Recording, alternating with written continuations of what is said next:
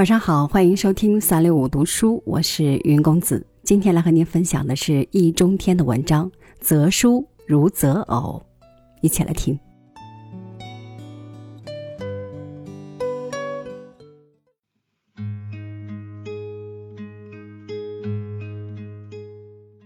有句老话叫“男怕选错行，女怕选错郎”。当然，这是从前。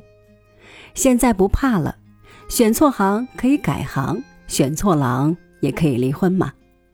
不过改行毕竟费事儿，离婚也很麻烦，能不改不离最好。何况还有改不了、离不掉的，就算改得了、离得掉，那损失也无法追回，那影响也无法消除。夫妻双方是会相互影响的。康德甚至说，一对夫妻相处日久，就连相貌都会变得接近起来，让人觉得对象对象，当真一对就像。其实是他们的言行举止、神态表情都有了共同的情调。面如此，而况乎心？遇人不淑，那可真是后患无穷，岂是含糊得的？读书也一样，读书当然不等于娶妻嫁人，非得从一而终，一辈子厮守不可。换一种书或一类书来读，也不像离婚改行那么困难，更没有什么道德问题。但这绝不等于说读什么书是无所谓的。书的意义有时比配偶还重要！因为一个人一旦养成了读书的习惯。往往就终身爱读，甚至只读某一类书。这些书会影响他一辈子，甚至决定他走什么样的道路，有什么样的思想等等。比如毛泽东，依我看就是线装书读多了。如果多读些翻译书，情况只怕就会两样。即便书不等于偶，至少也近于有吧。读什么书，也就是交什么人。古人云：“不知其人而视其友。”依我看，也无妨说：“不知其人而视其书。”要了解认识一个人，当然是指那些断文识字、多少读点书的人。只要看他平时都读些什么书，也就能猜个八九不离十，甚至能猜出他的朋友都是些什么人。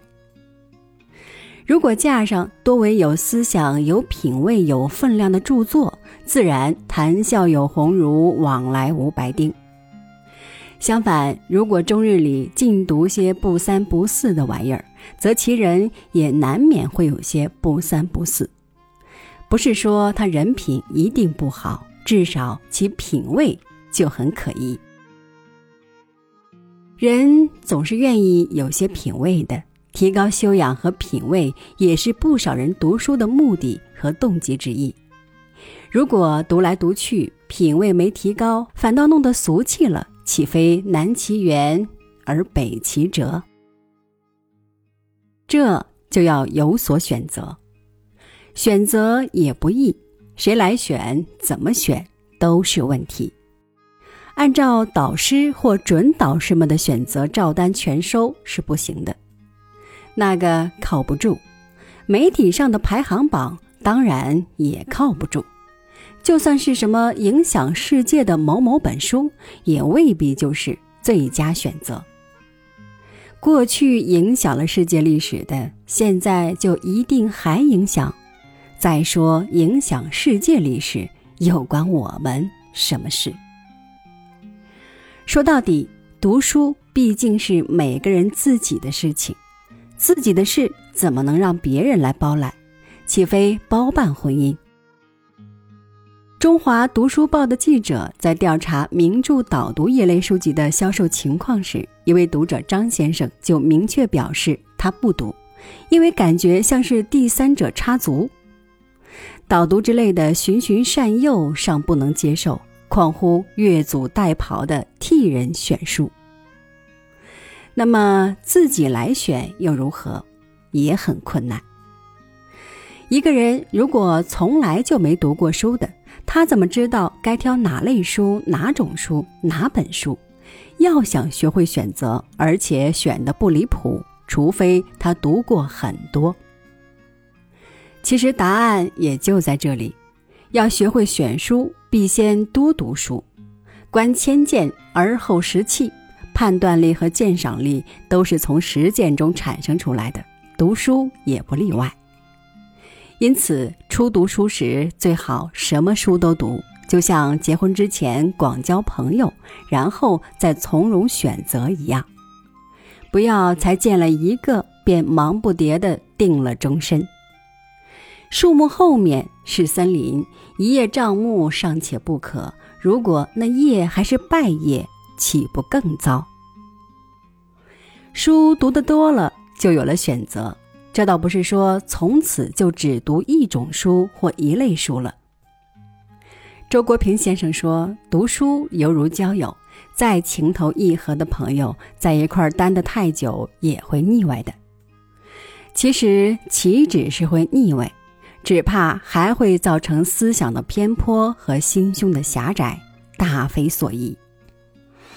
所谓有了选择，只不过是有了品味；所谓有了品味，也不是说从此只读雅的，不读俗的。”而是说有了判断力和鉴赏力，知道好歹了。好歹和通常所谓雅俗不一回事儿。自命风雅者，往往其实是恶俗；向为专家学者流不屑一顾的俗物，却没准儿反倒大雅。是雅是俗，全看你有没有品味。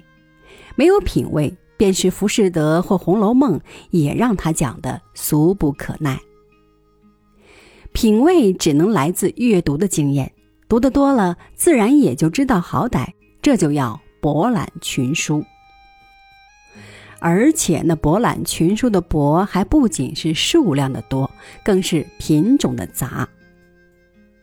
朱光潜先生说：“你玩所的作品愈多，种类愈复杂。”风格愈分歧，你的比较资源愈丰富，透视愈正确，你的鉴赏力也就愈可靠。所以，终身只读一种书或一类书是不妥的，哪怕这些书确实品味高雅，它虽然能造成品味的纯正，却也难免趣味的偏狭。想想看吧，山间小溪固然清纯，却何如泥沙俱下的江河，广纳百川的大海？一个读书人如能有此胸襟，大约也就不怕选错行或选错郎了。倘若无此可能，恐怕也只好挑那些公认的经典名著来读。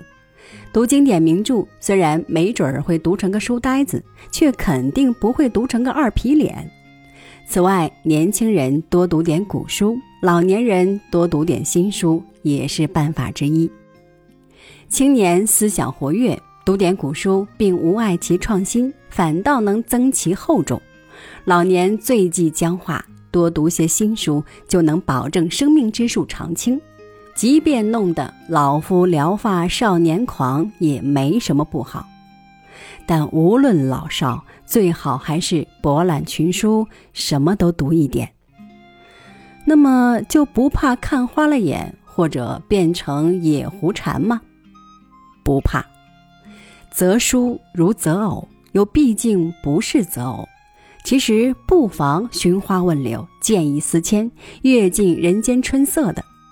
何况野狐禅也是禅嘛。只要能悟得无上正等正觉，修成正果，管他什么禅呢？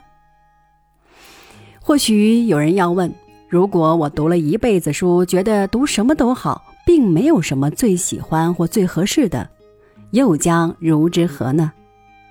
当真这样，我就要说，你做了最好的选择。你想，一个人一生中时时有爱情，处处有朋友。岂非幸福？当然，最好是每个时期都有新朋友，却也有几个可以终身交往的老朋友。少年夫妻老来伴，人到晚年能有几本心爱的书为伴，而且常读常新，该是多么值得欣慰的事！那可真是幸甚至哉。